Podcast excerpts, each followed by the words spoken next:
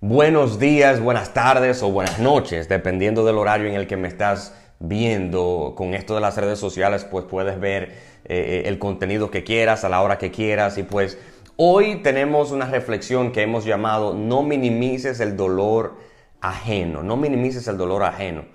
Una de las peores cosas que puedes hacer es de una manera u otra comparar dolores o comparar procesos la realidad de la vida es que la manera en como tú asimilas los problemas no es la misma manera en como yo asimilo los míos.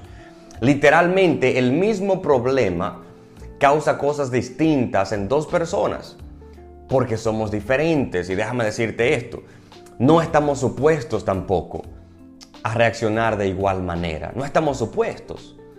Por ejemplo, recientemente yo escuché eh, una historia sobre una joven que estaba perdidamente enamorada pero se dio cuenta después de años que la persona a quien ella tanto amaba estaba casado y le estaba engañando.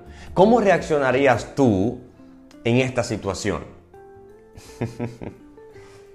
Déjame decirte esto, diferente a cualquier otra persona. Diferente porque somos diferentes y asimilamos los problemas de manera diferente. Déjame decirte esto, la ciencia ha concluido de que la manera en cómo nos sentimos muchas veces no es ni siquiera nuestra culpa. A veces no tiene mucho que ver con, cómo crecí o el ambiente en el que crecí, sino que la manera en cómo reaccionamos ante las situaciones está directamente conectado a nuestras raíces biológicas. Oye esto, biológicas. Por eso, todos reaccionamos diferentes, diferente al dolor.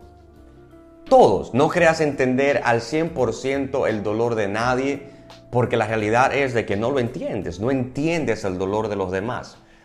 Y quiero hablarle también a personas que, están sufriendo ahora a causa de algo. Eh, y yo sé que muchas veces faltan palabras en la lengua para, para los sentimientos del alma. José María de Pereda dijo, las lágrimas fueron puestas por Dios en los ojos para deshacer las penas del corazón. A veces es difícil. Y si te sientes mal, si quieres llorar, déjame decirte esto, sácalo de ti. Llora. Lo que también quiero decirte es, no te quedes estancado eh, en las cosas que pertenecen al ayer. Las lágrimas no están supuestas a ahogarte. Y tal vez has llorado mucho, tal vez has sufrido bastante y ya es tiempo de ponerse de pie, piel de cocodrilo y seguir avanzando hacia adelante porque todavía hay cosas que Dios quiere hacer contigo y también cosas que Él quiere hacer a través de ti. Así que es tiempo de ponerse de pie, caminar y seguir hacia adelante. Dios te bendiga.